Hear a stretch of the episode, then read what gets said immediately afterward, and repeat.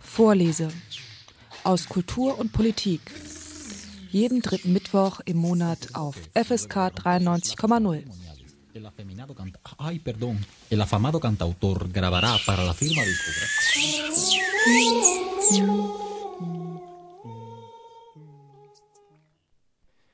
Ihr hört die Sendung Vorleser aus Kultur, Wissenschaft und Politik und bei mir ist heute Iris Wenderholm zu Gast und wir sprechen im weitesten Sinne, kann man sagen, über die Hamburger Bildungspolitik, aber ganz genau geht es um eine Volksinitiative. Vielleicht sagen Sie einmal zu Beginn einmal ganz kurz, um was es in der Sendung geht, bevor wir dann diesen ganzen Strauß der Bildungspolitik aufmachen und auch ein bisschen das Hamburger äh, Schulsystem erklären. Genau, ja. Ja, vielen Dank für die Einladung.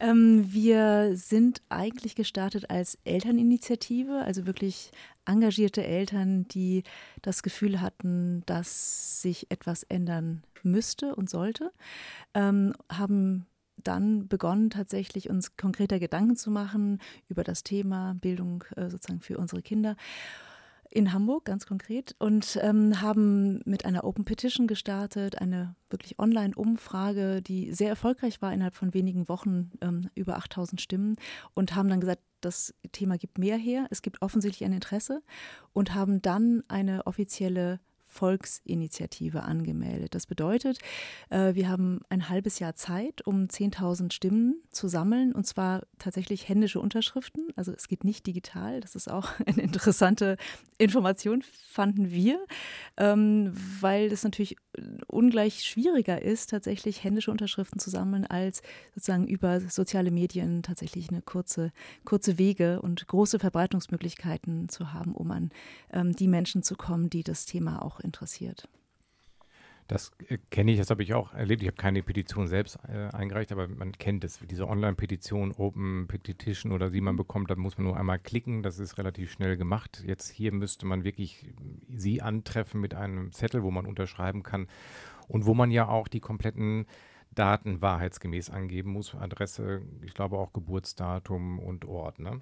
Genau, genau. Also Geburtsjahr reicht uns aus, ähm, genau. Aber das sind das, also das ist eben tatsächlich ein ganz offizielles Papier, was mit dem Landeswahlamt abgestimmt ist. Das hat auch viel sozusagen hin und her gegeben, weil wir natürlich auch absolute Laien sind in diesem Bereich. Und ähm, ja, aber das ähm, ist, man muss auch immer dann den Text des Gesetzesentwurfs mit sich führen. Also weil wir machen ja einen ganz konkreten Vorschlag tatsächlich ähm, mit unserer unserer Volksinitiative, dass wir nämlich die 11. Klasse, also im Sinne einer Orientierungsstufe, auf den Hamburger Gymnasien wieder einführen wollen.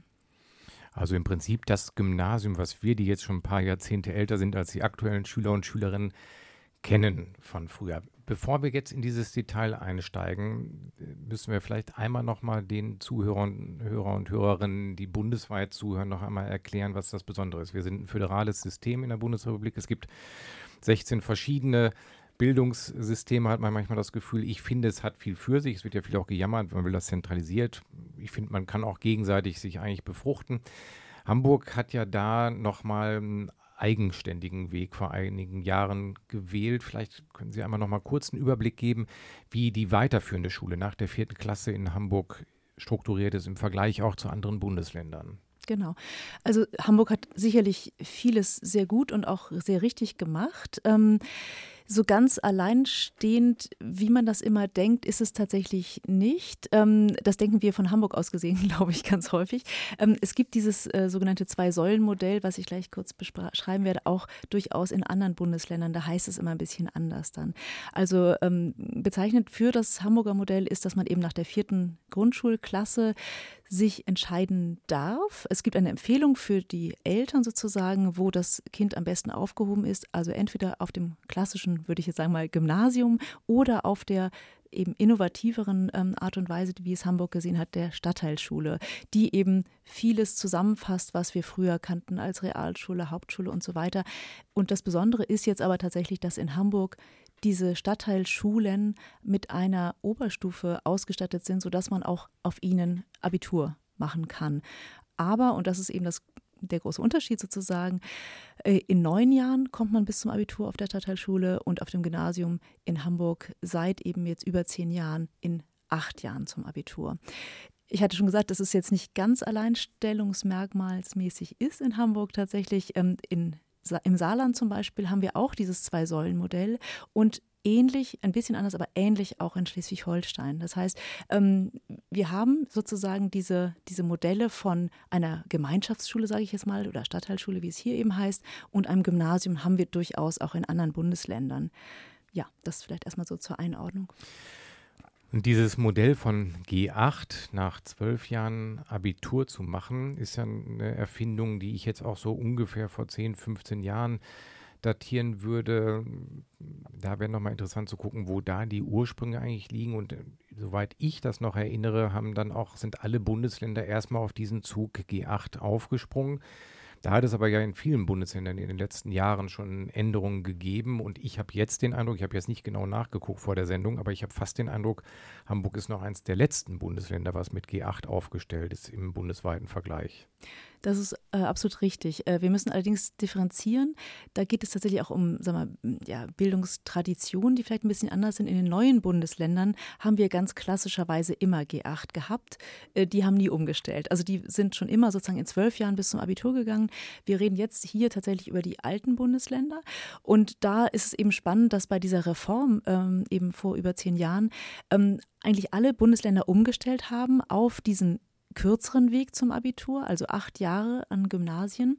Ähm, und jetzt tatsächlich ist der Fall ist, dass ähm, Baden-Württemberg hat gerade mit Riesenerfolg die doppelte Stimmenzahl gesammelt, als sie eigentlich mussten. Also auch eine Volksinitiative, auch von Eltern ähm, sozusagen ins Leben gerufen, um eben auch diese, diese Rückabwicklung, muss man sagen, dieser Reform, dieser damaligen Reform ähm, zu erreichen. Genau, das heißt, ähm, das ist auch so ein bisschen der Ansatz, glaube ich, unserer Initiative, dass wir sagen, also außer ähm, Bremen und Berlin ist Hamburg, und das ist jetzt natürlich zufälligerweise die drei Stadtstaaten, also außer Bremen und Berlin ist Hamburg die einzige verbliebene sozusagen Stadt, also altes Bundesland, ähm, die noch an dieser G8-Reform festhält. Wenn man jetzt so einen Blick zurückwirft, da sind Sie jetzt natürlich gar nicht äh, Fachfrau oder Erziehungswissenschaftlerin, sondern Mutter und Teil dieser Initiative, die wir auch nochmal detaillierter gleich vorstellen werden.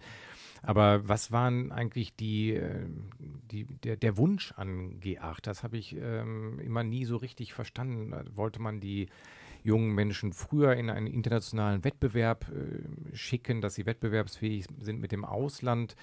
Weil man ja wirklich sich fragt oder ich mich frage, was man mit 17, 18, ob das sein muss, dass man dann schon fertig ist. Aber ich bin auch jemand, der eigentlich mit vielen Höhen und Tiefen ganz gerne zur Schule gegangen ist, muss ich ehrlich zu Beginn einmal gestehen, weil aus dem Blickwinkel, wie man das ja sieht, seine eigene Biografie, glaube ich, beurteilt man auch oft jetzt gerade diese, dieses Bildungssystem.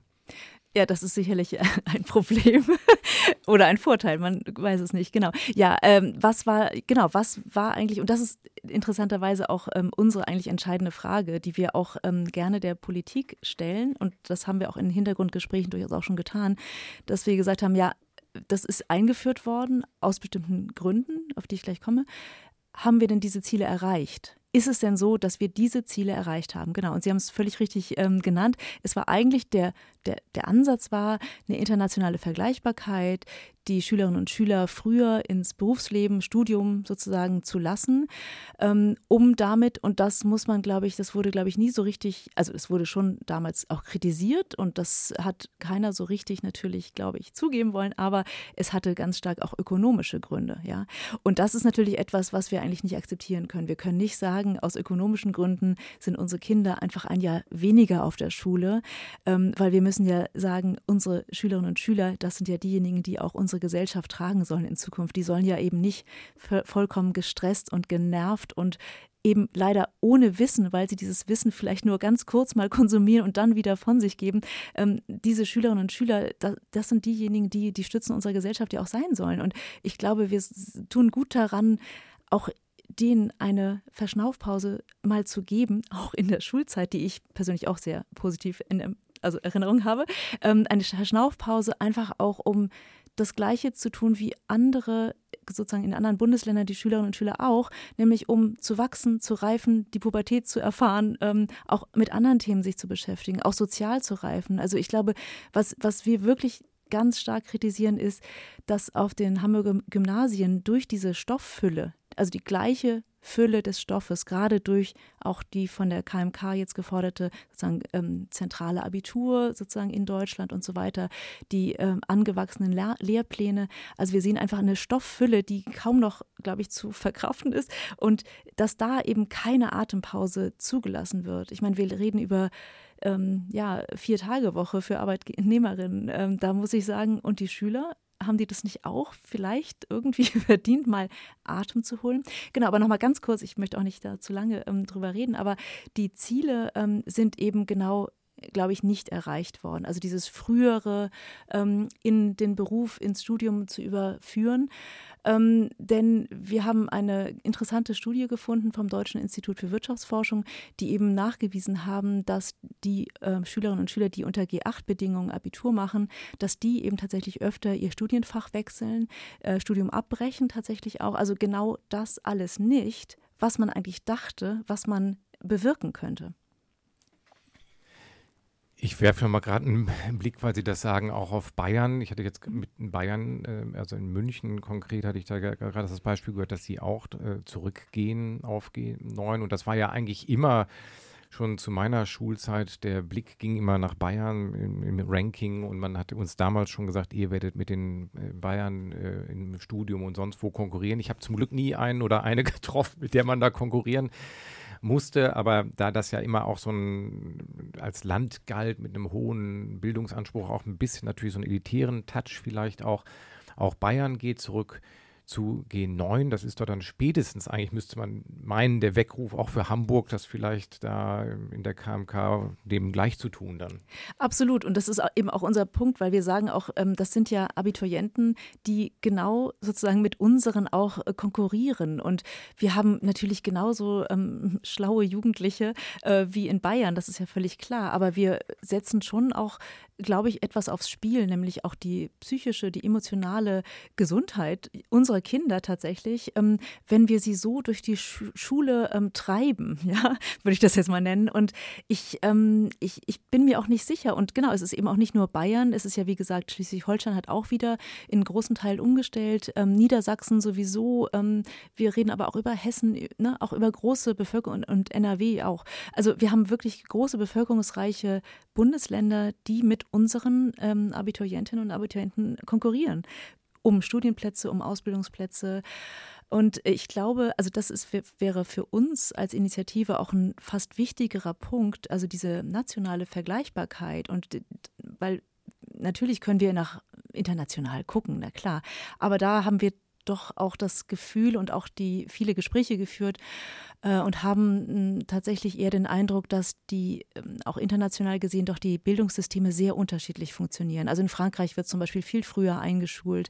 In England ähm, oder auch in den ganzen amerikanischen ähm, sozusagen äh, Zusammenhängen gibt es ja diese Colleges, die nochmal auf das Studium auch nochmal vorbereiten. Das heißt, ähm, die Bildungswege sind doch so unterschiedlich, dass wir tatsächlich das Gefühl haben, dass wir uns erstmal auf uns auch konzentrieren sollten und schauen sollten, was unsere Kinder eigentlich machen. Und das ist eigentlich auch die zentrale Aussage eigentlich dessen, was wir vorhaben oder was wir fordern, ist, dass der Blick wieder auf das Kind kommt, das einzelne Kind. Und zwar auch auf den Gymnasien. Also eben nicht nur in allen anderen ähm, Schulformen, sondern auch auf den Gymnasien haben, glaube ich, ähm, die Kinder und Jugendliche ähm, einen Blick verdient, äh, wie es ihnen geht, wie es ihnen ergeht und was sie auch sozusagen erwerben sollen in der Schulzeit. Ihr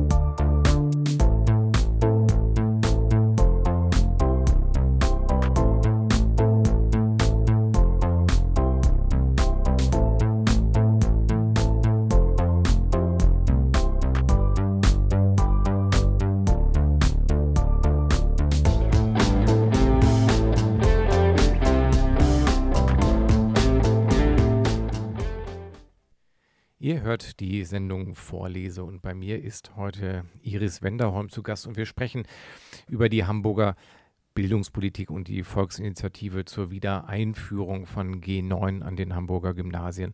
Frau Wenderholm, der in Hamburg ist ja vor Jahren Schulfrieden beschlossen worden. Ich habe vergessen, wie lange der gilt. Ich habe langsam das Gefühl, er wird zu einem Dauerzustand. Gilt dieser Schulfrieden noch und agieren Sie in einem Umfeld, wo eigentlich noch Friedenspflicht gilt? Ja, eine sehr gute Frage. Friedenspflicht, eigentlich ein gutes Thema heute. Ja, ähm, nein, aber der Schulfrieden, ähm, ja, genau, den, der wurde beschlossen. Das war, glaube ich, damals auch gut. Ich muss gestehen, ich war damals noch nicht in Hamburg, ich war noch in Berlin. Ähm, also habe sozusagen da das Bildungssystem noch mit sehr kleinen Kindern mir angeguckt, also noch nicht wirklich. Ähm, der Schulfrieden, von dem hatte ich auch nur von, von weitem gehört. Ähm, ja, dieser Schulfrieden wurde verlängert ähm, vor ein paar Jahren und der gilt auch noch ähm, zwei Jahre. Ähm, und das ist natürlich eine Sache, die sich zunächst mal gut anhört und ich glaube in der damaligen Zeit ähm, der großen Diskussion, der großen Umbrüche auch tatsächlich eine, eine gute Idee war, tatsächlich, dass überparteilich sich geeinigt wurde, wir machen jetzt eine Atempause, wir gucken uns das erstmal an. Das ist auch sinnvoll gewesen, glaube ich. Und dieser Schulfrieden, ich würde auch sagen, den begrüßen wir auch als Initiative erstmal sehr. Wir begrüßen aber nicht, und da sind wir auch nicht alleine, sondern da gibt es auch andere Parteien, die das auch so sehen wie wir, nämlich die, die nicht an dem äh, Schulfrieden beteiligt waren, ähm, dass wir doch stark kritisieren, dass dieser Schulfrieden eigentlich ziemlich klammheimlich verlängert wurde, und zwar rein parteipolitisch. Ähm, das bedeutet, ähm, es wurden keine Gremien involviert, es wurden nicht diejenigen, die es eigentlich betrifft, dieses Schulsystem hier in Hamburg und diese ähm, ja auch Situation, also das heißt von Lehrerseite, von Schülerseite, aber auch von Elternseite natürlich, ähm, da wurde eben dieser Schulfrieden einfach parteipolitisch beschlossen. Und das ist etwas, was wir überhaupt nicht verstehen können, wie das überhaupt passieren konnte. Gut, das ist jetzt ähm, passiert. Wir haben aber auch das Gefühl, dass dieser Schulfrieden durchaus bröckelt. Ähm, wir haben das große Glück gehabt, dass wir mit den meisten äh, im Hamburger Senat vertretenen Parteien, ähm, Fraktionen gesprochen haben in Hintergrundgesprächen und hatten schon das Gefühl, dass da viel Bewegung jetzt auch drin ist. Ähm, wir können auch nur beobachten, dass natürlich einige Versprechungen, die damals bei Abschluss oder bei Verlängerung jetzt auch des Schulfriedens ähm, gegeben wurden, auch vom ähm, Bildungssenator äh, vom, äh, von Thies Rabe, dass da tatsächlich auch Versprechen gegeben wurden, die nicht eingehalten wurden. Das heißt, eigentlich das, worauf dieser Schulfrieden basiert, nämlich schon ein, auch ein Abkommen zu sagen, wir machen das und das besser, nämlich zum Beispiel weniger Ausfall von Stunden, mehr Lehrer, ähm, das kann man nun wirklich nicht sagen, dass sich da was verbessert hätte seit eben 2018, 19, als der verlängert wurde, ähm, sodass wir das schon ganz stark kritisieren, dass wir sagen, naja, dieser Schulfrieden wurde A, klammheimlich verlängert und B, hat er Versprechungen eigentlich ähm, inkludiert, die nicht in die Tat umgesetzt wurden. Und deshalb fragen wir uns natürlich, wie valide ist so ein Schulfrieden eigentlich? Und ähm, es ist natürlich auch immer eine schöne Entschuldigung letztlich zu sagen, naja, wir haben jetzt ja Schulfrieden, wir machen jetzt erstmal nichts. Und das war auch ganz interessant, dass der ähm, Senator ähm, auf die sozusagen äh, auf unsere Volksinitiative angesprochen, als sie ihm eingereicht wurde im Juni. Ähm, die erste Reaktion, die ich von ihm dann gehört habe, ähm, die war dann medial aufbereitet, ähm, wurde dann, äh, hat er gesagt, ja, ähm, er würde sagen, es wäre doch gut, wenn jetzt erstmal Ruhe herrschen würde. Und wir fragen uns ja Ruhe, denn wovor? Und ähm, äh, warum eigentlich, wenn wir das Gefühl haben und in vielen Hintergrundgesprächen und auch in vielen Gesprächen mit den eben Schülerinnen und Schülern, Eltern, Lehrern, ähm, das Gefühl haben, dass diese Ruhe eben genau nicht das ist, was wir als Gesellschaft gerade brauchen, sondern wir brauchen eine wirkliche engagierte Diskussion über Bildung, ja, und das ist unser Ansatz, dass wir sagen, Schulfrieden ist ja schön und gut. Und das war damals, als er zunächst beschlossen wurde, ganz sinnvoll und wichtig. Jetzt ist es so, wir haben eine lange Beobachtungsphase hinter uns. Wie funktioniert zum Beispiel, das ist ja nur ein Teil dessen, wie funktioniert zum Beispiel G8 an Gymnasien? Jetzt ist eigentlich der Punkt, wo wir reden müssen und wo wir uns das genau angucken müssen. Und wir können nicht einfach irgendwas verlängern, irgendwas versprechen und das am Ende, ja, dient es ja dann nicht dem Guten, sondern vielleicht nur dem politischen Kalkül, dass jetzt eben Ruhe ist. Ja, das, das können wir nicht akzeptieren. Dann wurde er von der äh, rot-grünen Koalition quasi ja. verlängert mit der Mehrheit. Wie reagiert die Opposition darauf, wie sind da so Ihre Rückmeldungen, wenn Sie Hintergrundgespräche mit Oppositionsparteien mhm. führen, wie nehmen die das wahr? Wird das auch vielleicht den kommenden Wahlkampf bestimmen, dann diese Thematik? Ja, wir glauben, also auf der einen Seite Rot-Grün, ja. Ähm, der Schulfrieden ist ja auch mit Unterstützung von CDU und FDP äh, beschlossen worden. Das heißt, ähm, die stehen schon auch dazu, die berufen sich auch darauf. Ähm, aber ähm, wie gesagt, in den Hintergrundgesprächen hört man, dass das Thema Bildung jetzt doch massiv hochgefahren werden wird. Die Grünen haben ja gerade jetzt ein, ein Papier auch rausgebracht in Hamburg, ähm, wo sie eben auch sagen, Bildung ist eines der zentralen Themen, muss es sein für den Wahlkampf hier in Hamburg. Und ähm, ja, wir sind total gespannt. Also die Grünen sind jetzt die Ersten, die so ein bisschen aus der Deckung gekommen sind. Das ist noch kein Wahlprogramm, das sagen die auch. Aber sie sagen, wir müssen uns damit beschäftigen und das finden wir toll. Ja? Und ähm, genau, wir sind aber gespannt. Also wir wissen nicht, wie es jetzt weitergeht. Wenn ich das so von außen betrachte, das sage ich jetzt einfach mal so un, unreflektiert und ich habe auch keine Studie, die das belegt, dann habe ich den Eindruck, dass es eindeutig auch eine, eine, politische Entscheidung ist, diese zwei Säulen mit unterschiedlichen Abschlüssen, nicht die Abschlüsse sind gleich, aber mit unterschiedlicher Dauer anzubieten, mit G8 und G9, weil in den Entstehungsjahren, und ich erlebe es heute auch, ist äh, die Stadtteilschule ein Ort, der die, hauptsächlich die Inklusion trägt. Es ist ein Ort, die auch sehr viel soziale Unwuchten beinhaltet. Ich kriege das weniger mit. Ich habe jetzt keine Querschnittsstudie gemacht von den Meldungen, die ich bekomme, die ich Interviews, die ich führe an den Gymnasien.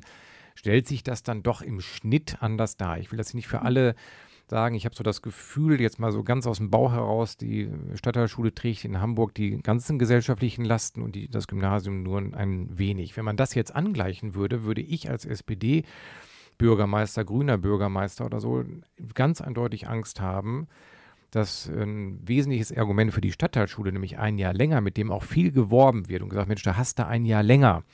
Das ist auch so ein Totschlagargument, was ich oft in den Werbebroschüren auch sehe würde dann ja nicht mehr tragen. Und ich hätte dann die Sorge, muss ich ganz ehrlich sagen, bei der Initiative, müssen wir gleich nochmal drüber sprechen, wie realistisch das ist, für wen das Sinn macht, aber dass spätestens dann der Schulfrieden wahrscheinlich eh obsolet wäre. Ja, also ganz sicher wäre der obsolet. Aber ich würde auch tatsächlich begrüßen und auch meine Initiative, dass wir nicht den Frieden um des Friedens Willens, weil es geht ja hier auch tatsächlich eben nicht um Menschenleben wie in anderen äh, Zusammenhängen, wo ein Friede immer das, das, das Mittel der Wahl sein sollte. Aber hier haben wir ja, geht es uns ja um Qualität und es geht uns vor allem auch um emotionale und soziale Reife. Ähm, darum geht es uns eigentlich. Und ja, das ist, das ist natürlich eine ganz schwierige Gemengelage. Ähm, wir haben unsere Initiative jetzt auf die Gymnasien ausgerichtet. Ähm, das kann man auch anders machen und wir werden auch gleich nochmal im Detail sehen, wo wir auch tatsächlich vielleicht, glaube ich, gar nicht so weit weg sind, ähm, tatsächlich thematisch äh, von anderen ähm, Zusammenhängen. Ähm, haben wir gemacht. Ähm, ich glaube, also was, was uns stört tatsächlich, dass diese Verweildauer am Gymnasium mit acht Jahren bis zum Abitur immer nur begründet wird, tatsächlich genau wie Sie sagen, naja, Stadtteilschule, da kannst du ja mit neun Jahren oder mit in neun Jahren zum Abitur kommen. Und das kann es ja nicht sein, weil das ist letztlich ein, ein strukturelles Argument oder ein politisches Argument mag es auch sein. Ähm, und es kann ja auch nicht sein, dass 60.000 äh, Hamburger Gymnasiastinnen und Gymnasiasten nur aus politischen Gründen jetzt ein Jahr weniger Zeit haben, die gleichen Inhalte mehr oder weniger, ähm, zumal auch national betrachtet, die gleichen Inhalte zu verdauen und auch zu behalten und zu vertiefen. Und das ist eigentlich unser Punkt, dass wir sagen, wir blicken auf das Kind. Das Kind ist im Mittelpunkt unserer Initiative und die Jugendlichen, ähm, dass wir sagen, darum geht es uns. Und es, wir können nicht diese Problematiken lösen, die die Hamburger Schulpolitik sozusagen aufwirft. Das können wir nicht. Wir können nur sagen, wir fordern das für unsere Kinder und die Jugendlichen, was ihnen eben unserer Meinung nach auch zusteht, nämlich so etwas wie Seelenruhe und ähm, sich einlassen auf Themen, ja, und, und zudem trotzdem die Pubertät haben, trotzdem sozial reifen zu können, ja. Zu der anderen Frage ähm, der Inklusion, die ähm, finden wir auch sehr, sehr wichtig und das ist ein Thema, darüber müssen wir sprechen. Das sehen wir ganz genauso. Ich habe das Gefühl, äh, zumindest ist das bei dem einen Gymnasium, wo ich mehr ähm, mit zu tun habe, ähm, durch meine Kinder, ähm, ist es so, dass, und auch in den umliegenden Gymnasien habe ich das nur mitbekommen, dass natürlich von diesen internationalen Vorbereitungsklassen auch viele am Gymnasium sind tatsächlich. Also wir haben ähm, zwei internationale Vorbereitungsklassen, auch mit sozusagen Diffundierung rein in die normalen Schulklassen. Ähm, und ich glaube, das ist eine Frage der Zeit, wo das noch mehr rein diffundiert. Ja, das würde ich schon sagen. Also ich glaube, diese IVK-Klassen sind schon ein, ein, guter Ansatz gewesen, zu sagen, wir, wir haben auch am Gymnasium eine Verantwortung. Wir nehmen die auf. Also das waren vor allem natürlich ukrainische Schülerinnen und Schüler, ähm, aber auch jetzt ähm, andere natürlich, die eben noch besondere ähm, Förderung bedürfen, was eben Deutsch angeht, also der Erwerb der deutschen Sprache. Ähm, ich glaube, dass die ganz gut funktionieren, wahrscheinlich auch sehr unterschiedlich. Ähm, aber ich glaube, da ist ja ein Teil geleistet worden, auch von so einer gesellschaftlicher Verantwortungsübernahme, würde ich schon sagen. Ähm, aber das kann man natürlich noch sehr viel weiter auch ähm, sich überlegen, wie das aussehen sollte. Sie haben vollkommen recht. Einige Sachen, da kann ich Ihre Initiative, damit hat die nur indirekt etwas zu tun, weil sie natürlich eingebettet ist in so einen gesamtgesellschaftlichen Zusammenhang. Ich, das muss man vielleicht auch wirklich hier nochmal ganz klar trennen. Ähm, das wird diese Initiative nicht auflösen. Ich bin bei Ihnen, dass wir hier konkret auch in der Sendung auch auf das Kind gucken, auf Kinder, was die in der Bildungslandschaft brauchen. Inklusion sehe ich auch, wie Sie das, diese Vorbereitungsklassen, dass es die gibt. Ich sehe an der Stadtteilschule stärker diesen Teil, das hier ist ein ganz anderer Aspekt, den brauchen wir auch nicht vertiefen, aber da finde ich den Blick manchmal etwas unehrlich auch von Politik und auch von Medien, weil oft in den äh, Aufmachern, als das aufkam von Spiegel und Stern waren, Reportagen mit netten Down-Syndrom-Kindern in den Klassen oder einen Rollstuhlfahrer, das kann man super gut in Szene setzen, das kann auch eine, politisch kann man das gut in Szene setzen. Der Alltag, den ich erlebt habe an der Stadtteilschule, den ich von Freunden mitbekomme, die dort arbeiten, ist natürlich oftmals nicht das nette Down-Syndrom-Kind, sondern Kinder mit massiven Verhaltensschwierigkeiten. Und da sind wir wahrscheinlich auf ein anders gelagert, nochmals im Gymnasium. Am Gymnasium erlebe ich auch durch meine Kinder eine eher eine seelische Belastung auch durch diese Corona-Nachwirkung, auch Verhaltensstörungen, die nicht in die Richtung äh, gehen, dass man jetzt irgendwie was weiß ich, da Stühle durch die Klasse wirft oder äh, wie auch immer oder massive Schimpfwörter verwendet. Das sind andere Formen. Vielleicht äh, pauschalisieren kann man das nicht, will ich auch gar nicht. Ähm, aber ich glaube, dass da beide Schulformen natürlich auch diese Corona-Folgen tragen und auch ja, äh, diesen, diese Erwartungshaltung von der Gesellschaft. Da habe ich schon den Eindruck, dass diese Erwartungshaltung du musst, du solltest, du musst einen Abschluss machen, du musst irgendwie wettbewerbsfähig sein, sich schon durch die Schulen durchzieht oder nicht? Ja, unbedingt. Und dazu kommt dann aber noch, also wenn wir nochmal unseren Fokus sozusagen auf die Gymnasien richten, jetzt mal ganz konkret, ähm, dass es mittlerweile ja sogar Untersuchungen gibt, die das eben auch bestätigen, dass ähm, eine Verkürzung der Schuldauer wirklich negative Folgen hat. Also tatsächlich psychische, psychisch negative Folgen. Die Kinder beschreiben sich als belasteter, ja, als mit sozusagen einem Jahr mehr. Also da, da gibt es tatsächlich ganz interessante Untersuchungen, die das bestätigen. Also der, der psychische, der soziale Stress nimmt zu mit dieser Eindampfung auf acht Jahre bis zum Abitur. Das ist, ähm, das ist tatsächlich ähm, auch wissenschaftlich sozusagen belegt. Ähm, und, und das fanden wir auch eine interessante ähm, wirklich Einsicht, ähm, auch eine andere Studie, die belegt, dass eigentlich durch dieses Eindampfen auf acht Jahre Schulzeit an Gymnasium eigentlich der soziale Gap größer wird auf dem Gymnasium, weil natürlich die Kinder, sage ich mal, aus, aus sozusagen mit, mit mehr finanziellem Background sich den Nachhilfelehrer leisten können. Die Eltern haben vielleicht auch ähm, sozusagen dann Zeit, ähm, sich dem zu widmen. Und da geht die Gesellschaft auch auf dem Gymnasium dann wieder auseinander. Und das ist, ich weiß nicht genau, ob es das ist, was wir wollen. Das kann nicht sein, dass wir am Ende ähm, so eine kleine Elite, sage ich jetzt mal, tatsächlich auf dem Gymnasium, wie es ja momentan nicht ist. Also wenn uns vorgeworfen wird, äh, das sei irgendwie ein elitärer Ansatz, dann kann ich nur sagen, das finde ich nicht. Das kann ich nicht glauben. Bei 60.000 Hamburger Gymnasiastinnen und Gymnasiasten, das ist ja keine Elite. Das ist einfach auch eine ganz normale Schulform, die auf eine Weise vielleicht ein bisschen anders funktioniert, auch anders zusammengesetzt ist, auf jeden Fall. Aber es kann nicht sein, dass wir diesen, diesen Gap nochmal auf dem Gymnasium auch nochmal verschärfen, ja, durch eben diese unterschiedlichen Möglichkeiten des Nachhilfeunterrichts, sage ich jetzt mal ganz klar. Äh, wer kann es sich leisten, diese acht Jahre durchzupowern, ohne Hilfe? Ich kenne kaum jemanden.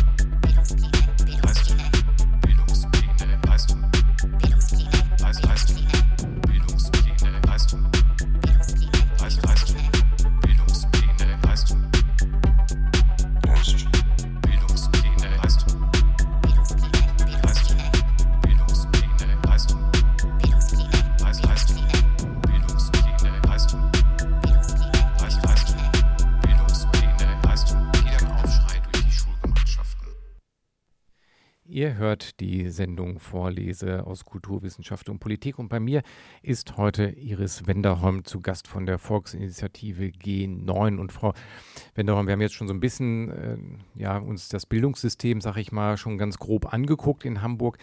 Was mich jetzt nochmal interessieren würde, weil man das immer wieder äh, vergisst, und da sind wir beim Thema Demokratie, vielleicht auch Demokratie stärken.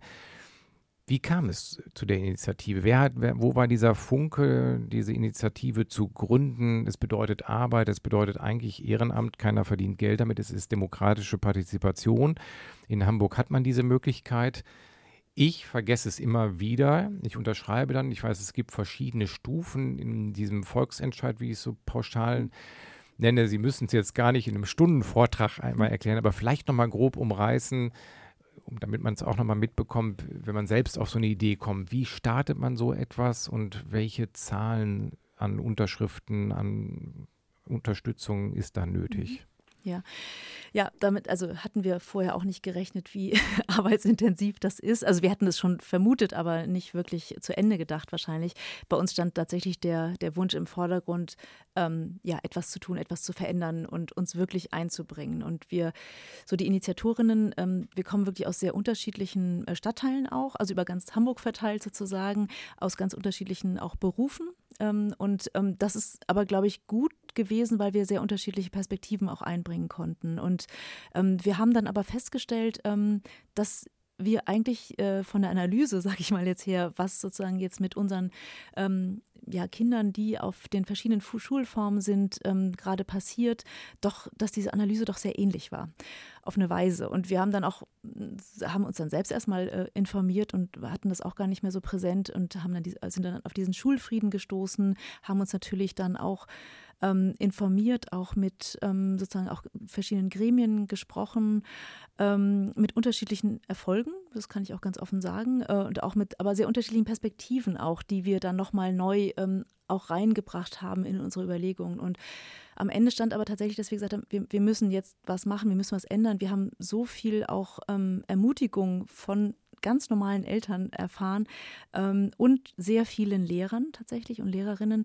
ähm, dass wir sagten, also wir, wir, machen das jetzt, wir, wir fangen damit jetzt an und haben dann in der Recherche relativ schnell gemerkt, ach Gott, wir sind ja gar nicht die Einzigen, die sich darüber Gedanken machen, sondern eben zum Beispiel ähm, haben wir, also es war die Überlegung ging so vor, ja, so im Januar, also jetzt dieses Jahr Januar eigentlich los ähm, und ein bisschen davor schon. Ähm, und haben dann festgestellt, ach Gott, in Baden-Württemberg läuft ja gerade eine riesige sozusagen Initiative, also die äh, formulieren gerade einen Volksantrag, das ist sozusagen die, die nächste Stufe. Also wir machen Volksinitiative, das ist der erste sozusagen Step, ähm, dass man 10.000 Unterschriften zusammen hat, die man dann einreicht beim Senat hier bei uns. Also 10.000. Ich glaube, das muss ich auch nochmal nachgucken. Ich glaube, in jedem Bundesland ist es eine andere Zahl. Das ist vermutlich prozentual zu den Wahlberechtigten wird das sein. Das heißt, wir können sozusagen jeden Hamburger, jede Hamburgerin ab 16 Jahren sozusagen unterschreiben lassen, äh, so sie es wollen, ähm, die eben also auch hier ihren Wohnsitz angemeldet haben. Das ist in anderen Bundesländern anders, genau, dass die Zahl mag sozusagen differieren. Also das ist die Volksinitiative und dann kommt der nächste Step sozusagen, das wäre der Volksantrag. Ähm, genau, da gibt es nochmal sehr viel mehr Stimmen in einer kürzeren Zeit zu sammeln. Also wir haben jetzt sechs Monate Zeit für 10.000 Unterschriften und der nächste Step wäre, glaube ich, in einer relativ kurzen Zeit, wenige Wochen, tatsächlich über, ich glaube, 60.000 Stimmen zu sammeln. Und das ist natürlich eine Herausforderung, aber selbst das, was wir jetzt machen und was wir, glaube ich, auch relativ erfolgreich betreiben, ähm, ist, dass ähm, wir wenn wir das eingereicht haben, jetzt im Dezember, Mitte Dezember reichen wir das ein, ähm, dass dann der Hamburger Senat sich damit auseinandersetzen muss, also mit diesem Gesetzesvorschlag, den wir ja sozusagen einbringen. Wir haben einen, genau, das kann ich vielleicht auch nochmal sagen, weil Sie sagen, ähm, wie haben Sie das angestoßen, wie fängt man sowas an? Ähm, wir mussten ähm, formulieren eigentlich einen ganz konkreten Gesetzesvorschlag, ähm, wie wir das Hamburgische Schulgesetz sozusagen erweitern, verändern würden, um unser Anliegen dort hineinzubringen. Ähm, in unserem Team mit ist auch ein Jurist, äh, sodass wir da ganz gut dachten, wir aufgestellt sind. Äh, maßgeblich konnten wir profitieren aber von dem Landeswahlamt, ähm, das sich eben alles sehr kritisch dann nochmal anguckt, ob das überhaupt konform ist. Kann man das so sagen? Äh, was haben wir vergessen? Also, und an Unterlagen ist erstaunlicherweise auch eine Sache beizubringen, und das hatten wir gar nicht bedacht. Wir mussten auch einen Finanzierungsvorschlag beibringen. Und das ist natürlich schon der Hammer. Also wir mussten ausrechnen, wie viele Räume mehr, wie viele Lehrer mehr, brauchen wir das eigentlich? Oder was passiert eigentlich, wenn wir, wie wir das vorschlagen, diese Orientierungsstufe 11. Jahrgang nochmal einführen an die Gymnasien. So, und das haben wir alles durchgerechnet, haben wir auch Vorschläge unterbreitet, sozusagen, wie man das finanzieren könnte. Ich muss ganz ehrlich sagen, wir als ja, Eltern fanden das interessant, dass wir auch das machen müssen, dass es nicht nur eine demokratische Meinungsbildung ist, dass wir sagen, wir sammeln Stimmen und ähm, sozusagen sammeln Stimmen von Gleichgesinnten, die auch sagen, ja, das, das Schulsystem, da, wir müssen darüber reden, sondern dass wir ganz konkrete Vorschläge machen müssten.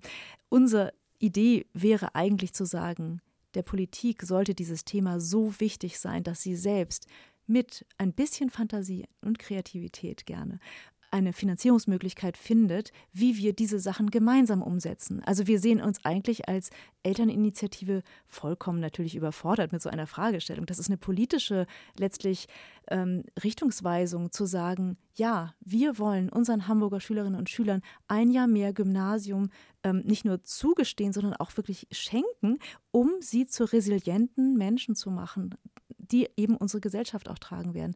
So, also das, wir sehen es eher aber das ist eine Sache, die wir jetzt nicht ändern können und wollen und auch nicht sollen. Ähm, aber das, diese Begegnung haben wir dann gemacht, dass wir auch diese Finanzierung tatsächlich ähm, vorschlagen müssen. Das haben wir getan. Und auch den Raumbedarf und, äh, und so weiter. Also alles ähm, sozusagen auch auf Ganztag berechnet und so. Ja, hat uns gefordert. oh, das äh, glaube ich. Da wäre ich jetzt schon mit dem Plan einer Initiative raus. Also das muss dann schon, wie Sie sagen, auf mehreren Schultern lasten. Und man braucht wahrscheinlich dann in so einer Initiative auch die jeweiligen Fachleute, die sich mit bestimmten Bereichen auskennen. Das kann jetzt keiner alleine oder keiner alleine auf die Beine stellen. Wie sind im Augenblick ähm, so Ihre, ja, wie ist die Resonanz auf die Stimmensammlung? Gibt es da so ein einheitliches Bild? Sie sagen, Lehrer und Lehrerinnen haben sich viel an Sie gewandt und gesagt, da müssen wir ran. Wie, wie wird es aufgenommen? Ist das, äh, kann man da auch vielleicht Schicht, Stadtteilspezifisch etwas zu sagen? Ist, äh, ist das sehr unterschiedlich in den äh, Stadtteilen? Wie, wie muss man sich das vorstellen? Ja, also da gibt es auf jeden Fall Unterschiede. Also wir, das ist aber auch das, das Tolle eigentlich an so einer Initiative, dass wir sehr stark mit der ja, Bevölkerung in Kontakt kommen, mit der Stadtbevölkerung. Also und auch klar, sehr unterschiedliche auch ähm, Erfahrungen machen. Das ist ganz klar. Ähm, wir haben eigentlich, also wenn wir in bestimmten Stadtteilen unterwegs sind, haben wir manchmal das Gefühl, 95 Prozent der Leute, die wir ansprechen, unterschreiben. Das ist eine riesige Zahl. Ja. Dann gibt es natürlich Stadtteile, wo wir unterwegs sind, ähm, wo es vielleicht auch nicht so das Gymnasium gibt, ähm, eher die, die gute, gut funktionierende Stadtteilschule, ähm, wo man dann mit Vorbehalten, aber selbst da, in diesen Bezirken, wo eine gute auch aber dominante sozusagen Stadtteilschulkultur herrscht, auch da unterschreiben Leute, ja. Und das Interessante ist ähm, auch aus unterschiedlichen Beweggründen. Interessanterweise, also wir haben sogar Stadtteilschullehrer, die auch bei uns unterschreiben. Ähm, wir haben auch Stadtteilschuleltern, die bei uns unterschreiben. Die, das ist manchmal eine Diskussion, die wir auch total gerne führen, weil wir, wie gesagt, wir nehmen immer was mit aus diesen Diskussionen. Ähm, und wir können definitiv nicht jeden überzeugen. Das, das, das können und wollen wir nicht, können wir, haben wir nicht die Kraft dazu, weil irgendwann ist, also wir sind alle wirklich ehrenamtlich tätig und so weiter, haben auch noch Berufe und Kinder und so weiter. Und ähm, aber wir natürlich führen wir die Diskussion und ähm, auch mit unseren Argumenten und offensichtlich können wir doch viele auch überzeugen. Also wie gesagt, auch Leute, die zunächst sagen, na ja, aber dann damit schwächt ihr ja die Stadtteilschule, wo wir dann aber auch ganz klar sagen, wir sind nicht gegen die Stadtteilschule, überhaupt nicht sogar, sondern wir, es geht uns jetzt hier für das Gymnasium. Also wir setzen uns ein für die Gymnasiastinnen und Gymnasiasten, dass sie einfach das gleiche Recht letztlich haben, ja. Und dass wir auch eine Art von, von Solidarität vielleicht auch mit den Gymnasiastinnen und Gymnasiasten uns vorstellen könnten, könnte man ja auch mal haben. Also das, das wäre ja eine Idee. Und ganz so rigide, ähm, auch das haben wir jetzt in vielen Gesprächen mitgenommen, auch mit unterschiedlichen Gremien. Ähm, ganz so rigide würden wir das auch nicht sehen, weil es gibt ja auch diese wunderbare, tolle Idee, die ja auch ähm, in anderen Ländern schon gemacht wird, ähm, von einer flexiblen Oberstufe. Das ist ja auch ein Modell, über das man mal reden sollte. Aber in diesem Kontext sehen wir unsere Initiative. Also flexible Oberstufe wäre dann, dass auf dem Gymnasium zum Beispiel ein Kind sich entscheiden kann, ob es acht oder neun Jahre zur Schule geht. Also eine sozusagen eine, eine, eine Überholspur oder eine Normalspur oder wie auch immer. Also dass man sozusagen ähm, da etwas, eine, eine, gewisse Flexibilität hätte, ohne gleich zu sagen, wir machen das alte G9. Das ist auch nicht unser Ansatz. Unser Ansatz ist eher ein, reformiertes G9. Und das kann auch eine Flexibilisierung sein. Aber wir wollen erstmal tatsächlich unsere Argumente schärfen und auch wirklich bewusst machen, ähm, was wir eigentlich auch ähm, für eine Verantwortung haben für diese Generation. Und ähm, ja, wir wollen sie wirklich zu resilienten Menschen machen, die, ähm, die uns auch nicht später mal vorwürfen können, ähm, dass, dass wir etwas vielleicht versäumt haben. Zumal man, wenn man jetzt andere Zahlen hinzuzieht, äh, immer wieder die Studien liest, dass jedes vierte Kind mit Bauch- und Kopfschmerzen zur Schule geht, die psychische Belastung extrem hoch ist im deutschen Schulsystem. Und auch da stelle ich mir die Frage, nicht nur auf Hamburg bezogen, warum hört man und schaut man da nicht genauer hin? Das ist die nächste Generation, wie Sie sagen. Warum belastet man sie so stark? Ich habe äh, auch Reportagen an demokratischen Schulen gemacht und gesehen, boah, die lernen ja auch seltsamerweise Menschen lernen bis auf wenige Ausnahmen auch gerne. Die ja. Ausnahmen brauchen auch Hilfe und Unterstützung. Also hier hat man immer das Gefühl, das ist eine Zwangsveranstaltung, man muss sie dahin peitschen, dass dann noch mehr reinkommt. Sie haben es eben auch angesprochen, irgendeine Schülerin in der Schülerkammer oder ich weiß nicht, wo ich es her habe, hatte auch von so einer Bildungsdiarrhoe gesprochen, dass man einfach Wissen in sich ja. reinstopft, auskotzt und das war es. Also um es ganz böse jetzt mhm, mal ja. runterzubrechen. Ihre Initiative möchte G9 wieder einführen. Da, zu wann sollte das passieren? Wäre das dann eigentlich direkt zum nächsten Schuljahr? Und wie sind da dann wiederum die Widerstände? Da kann ich mir gerade in Deutschland, wie wir aktuell so aufgestellt sind, mit Baustellen, die nie zu Ende sind, Bahn, ist ein lustiges Thema, kann man immer anschneiden. wie schaffen wir in diesem Kontext gesellschaftlich gehen neuen äh, ähm, und welche Widerstände tauchen da dann wiederum auf, dass man sagt, oh Gott, lasst uns in Frieden, weil das bringt zu viel Unruhe. Mhm. Genau. Also ich glaube, da ist sehr ähm, heilend ein Blick in die anderen Bundesländer, die es ja auch gemacht haben. Also einfach wirklich, ich sage jetzt auch mal gemacht haben, weil sie es aus einem politischen Willen oder aus einer politischen Überzeugung gemeinsam gemacht haben. Und da kann man sich verschiedene Bundesländer angucken, von NRW oder auch Saarland, ähm, auch, ähm, auch Schleswig-Holstein nochmal ein anderes Modell vielleicht ein bisschen, aber wo eben auch die gesetzlichen Voraussetzungen von Seiten der Regierung, der, der Landesregierung geschaffen wurden. Ja? Und ich glaube, das, das ist auch unser Punkt. Also warum sind uns unsere Kinder nicht das wert, dass wir zumindest mal darüber nachdenken, ob es eine Verbesserung auch für die Gymnasia äh, Gymnasien geben könnte. Ja? Ist, ist es nicht möglich, dass wir das in einer gemeinsamen gesellschaftlichen Anstrengung auch schaffen? Ja? Und klar, es ist Unruhe. Ähm, ich habe mit ähm, Lehrern gesprochen und Lehrerinnen auf dem Gymnasium, die ehrlich gesagt fast alle unterschreiben, also alle, die ich anspreche. Ähm, und sie sagen mir, ja, übrigens, ich bin Lehrerin auf dem Gymnasium. Sage ich ja, wundert mich nicht, Ihre ganzen Kolleginnen haben auch schon unterschrieben. Es ist ja, es ist ja kein Einzelfall, ja. Also ich glaube, dass tatsächlich ähm, natürlich jetzt auch die neuen Bildungspläne, die in Hamburg ja jetzt probeweise für drei Jahre eingeführt werden, gerade, ähm, auch die haben eine massive wirklich Belastung natürlich für die Lehrerinnen und Lehrer bedeutet. Ich glaube aber verstanden zu haben, ähm, dass ähm, mittlerweile es so ist, dass sie das gerne, also viele, nicht alle, keine Ahnung, aber viele tatsächlich das durchaus begrüßen würden, dass man da rangeht, dass man da wirklich etwas tut. Und unser Gesetzesentwurf sieht vor, dass wir zum nächstmöglichen Zeitpunkt. Also das wäre sozusagen, wenn wir eine Diskussion führen und wenn äh, wieder erwarten, alle Parteien unserer Meinung wären, dass wir dann quasi zum August das schon einführen könnten. Ja, das, das, so ist dieser Gesetzesentwurf ge ge geschrieben.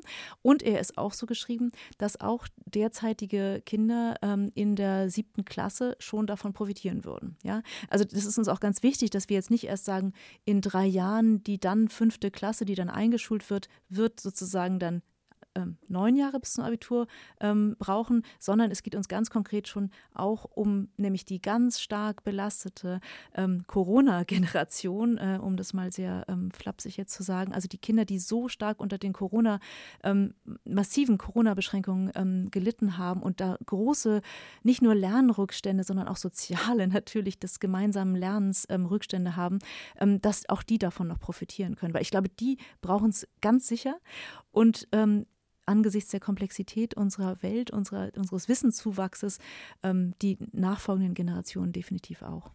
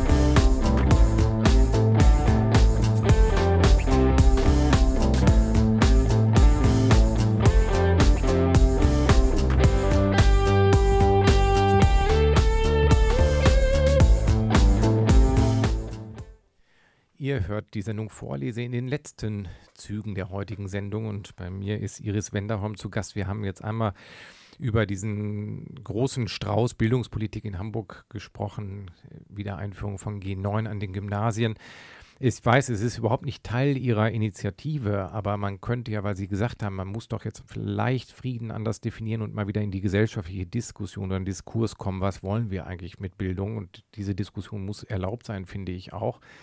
Äh, ohne dass man jetzt einfach ein Experiment macht, wo die Nächsten drunter leiden. Aber ich will es trotzdem einmal ansprechen. Es gab diesen Ansatz damals unter äh, Christa Goetsch, ist krachend gescheitert, eine Schule für alle äh, einzuführen. Unabhängig davon ging es ja da auch um die Primarschule bis zur sechsten Klasse. Das ist ein, nochmal ein anderes Thema, aber diese Schule für alle geht mir seit Jahren auch immer wieder durch den Kopf, weil ich merke, dass sich ähm, durch diese Zweiteilung gesellschaftliche Strukturen, wo wir immer wieder kritisiert werden von der OECD, ähm, manifestieren. Und ich glaube, das wollen sie nicht, das werfe ich Ihnen auch gar nicht vor. Die Initiative geht vom Kind aus, 9 Jahr, 13 Jahre super, aber tut natürlich dann auch nichts direkt für um diese Spaltung zu überwinden. Ähm, haben Sie schon mal als Initiative über diese Gedanken, einen Schritt weiter zu tun, nachgedacht oder ist das etwas, wo Sie sagen, wir bleiben bei dem Kernaufgabe unserer Initiative? Genau, also wir haben, das ist wirklich äh, eine spannende Frage tatsächlich. Ähm, wir haben ähm, auch intensiv ähm, gesprochen, eben wie gesagt mit verschiedenen Parteien und da kam natürlich dann auch das Stichwort irgendwann auf, also, ne, also sowohl Inklusion, wo wir uns auch ganz klar dazu wirklich ähm, positionieren, auf jeden Fall, finden wir wichtig. Äh, und das andere war natürlich die Schule für alle, Einheitsschule. Ähm, da haben wir tatsächlich jetzt in unserer jetzigen, in dem Zuschnitt unserer jetzigen Initiative keine Meinung dazu, ähm, weil es, wie Sie sagen, es geht uns erstmal ums Kind. Ähm, ich glaube, dass an, es gibt ja durchaus auch schon Orte, wo das nicht wirklich und auch nicht so durchlässig, aber es gibt ja diese Campusschulen ja doch an einigen Stellen in dem Sinne, dass Stadtteilschule und Gymnasium sozusagen ähm, einen Schulhof sich teilen oder so. Es gibt ja Modelle, die in Hamburg auch schon existieren das muss man sich, glaube ich, angucken. Da bin ich überhaupt keine Expertin, wie das eigentlich funktioniert, ob das gut ist. Ähm, wir sind da, wie gesagt, noch völlig, also nicht in der Diskussion drin und haben auch keine Meinung wirklich dazu, weil wir jetzt erstmal gesagt haben, wir müssen uns jetzt auch äh, fokussieren und auch unsere sozusagen ähm, Energien erstmal in ein Thema. Ähm, aber ganz ehrlich, ich finde tatsächlich, ähm, der große, und deshalb haben wir auch viel positives, auch äh, Presseecho bekommen am Anfang, als wir eingereicht haben, am 23. Juni diesen Jahres, ähm, dass wir viel Echo bekommen haben, einfach zu sagen, ähm, ihr werft jetzt einen Stein eigentlich ins Wasser und ihr, ihr löst jetzt was aus, eine Diskussion. Und ich glaube, das ist das, was wir im besten Falle auch erreichen wollen würden, dass wir eine Diskussion haben. Das kann ich total gut nachvollziehen, weil wie gesagt, das ist ein Thema, weil ich mich damit journalistisch auch mal wieder beschäftigt habe, was ich jetzt bei dieser Initiative auch äh, vermisse, aber das ist äh, gar kein Vorwurf, weil der Zustand ein anderer ist, ist natürlich, weil Sie sagten, die Inklusion, das schreiben wir uns in Hamburg auch schon sehr lange auf die Fahnen. Und da ist ähnlich Stillstand wie in anderen Bereichen auch. Dieses Versprechen, wird auch da nicht eingelöst. Und ich glaube, dass das dann wahrscheinlich wichtig und richtig ist, da nochmal genauer hinzugucken und äh, mit allen Beteiligten in eine kontroverse, auch eine kontroverse Diskussion zu gehen, sich zu trauen, auch vielleicht mal unterschiedliche Meinungen wieder ähm, zu haben und auszutauschen. Wie schätzen Sie den Erfolg ein äh, Richtung Dezember? Das ist nun bald. Und wie wären dann bei einem Erfolg die weiteren Schritte? Sie sagten es eben schon, 60.000 Unterschriften richtig händisch einzuholen, ist eine große Hausnummer. Wären Sie schon mit dem Zwischenschritt total zufrieden oder fängt man dann an, groß zu denken? Immer groß. Nein, also es ist tatsächlich so, also ja, wir haben natürlich uns schon am Anfang auch gesagt, ganz oder gar nicht. Und es ist schon ganz natürlich, ja. Und wir haben, also wir werden definitiv diese 10.000 Stimmen, also da sind wir nicht weit von entfernt tatsächlich. Und wir haben jetzt Anfang November. Ähm, wir haben noch sechs Wochen Zeit und das werden wir auf jeden Fall locker schaffen. Locker, also im Sinne auch von mehr als äh, ge gewünscht. Ähm, ja, natürlich denken wir groß. Ähm, wir ähm, hoffen natürlich auch ähm, durch einen, ja, das ist vielleicht auch so ein Schritt, der wichtig ist. Wir haben jetzt gerade oder sind gerade dabei, den Verein zu gründen. das hatten wir bisher noch nicht gemacht, weil wir wir sind auch natürlich Dilettanten, wir sind Eltern. und jetzt haben wir einen Verein gegründet. Ähm, das Charmante daran ist, dass man ähm, Spendengelder einwerben kann und oder auch einfach einnehmen kann. Und äh, uns ist von mehreren Seiten schon zugesagt worden, dass man uns gerne unterstützen wollen würde. Und das ist natürlich für uns ein Punkt, ähm, wo wir dann auch anders agieren können. Also jetzt, wir stehen alle alleine sozusagen mit unseren Unterstützerinnen und das sind mittlerweile so 20 wirklich aktive Unterstützerinnen und Unterstützer, die wir haben, die mit uns auf die Straßen gehen, auf die Feste gehen und sammeln, vor die Schulen sich stellen, nicht in die Schulen natürlich, sondern vor die Schulen. Ähm, und ähm, das kann, können wir natürlich dann nochmal wirklich ähm, deutlich anders gestalten, wenn wir auch auf Spendengeldern, also wo man auch mehr in Richtung Werbung gehen kann. Wir sind doch jetzt sehr stark auf so Mund-zu-Mund-Propaganda, die sozialen Medien, unser Instagram und so weiter, was wir bespielen, angewiesen. Das ist natürlich alles noch in den Kinderschuhen. Ähm, das würde man für so einen größeren Move sozusagen, äh, für mehr Stimmen, äh, nochmal deutlich ausbauen können. Und das dazu dient eben diese Vereinsgründung. Frau Wendelm, das ist eine Punktlandung. Äh, wir müssen keinen Satz abkürzen. Vielen herzlichen Dank, dass Sie einmal heute die Initiative hier ausführlich vorgestellt haben. Und äh, dann wünsche ich Ihnen gutes Gelingen und im Interesse der Kinder wirklich vielleicht nochmal eine offene Diskussion um Bildungspolitik. Dankeschön. Vielen Dank Ihnen.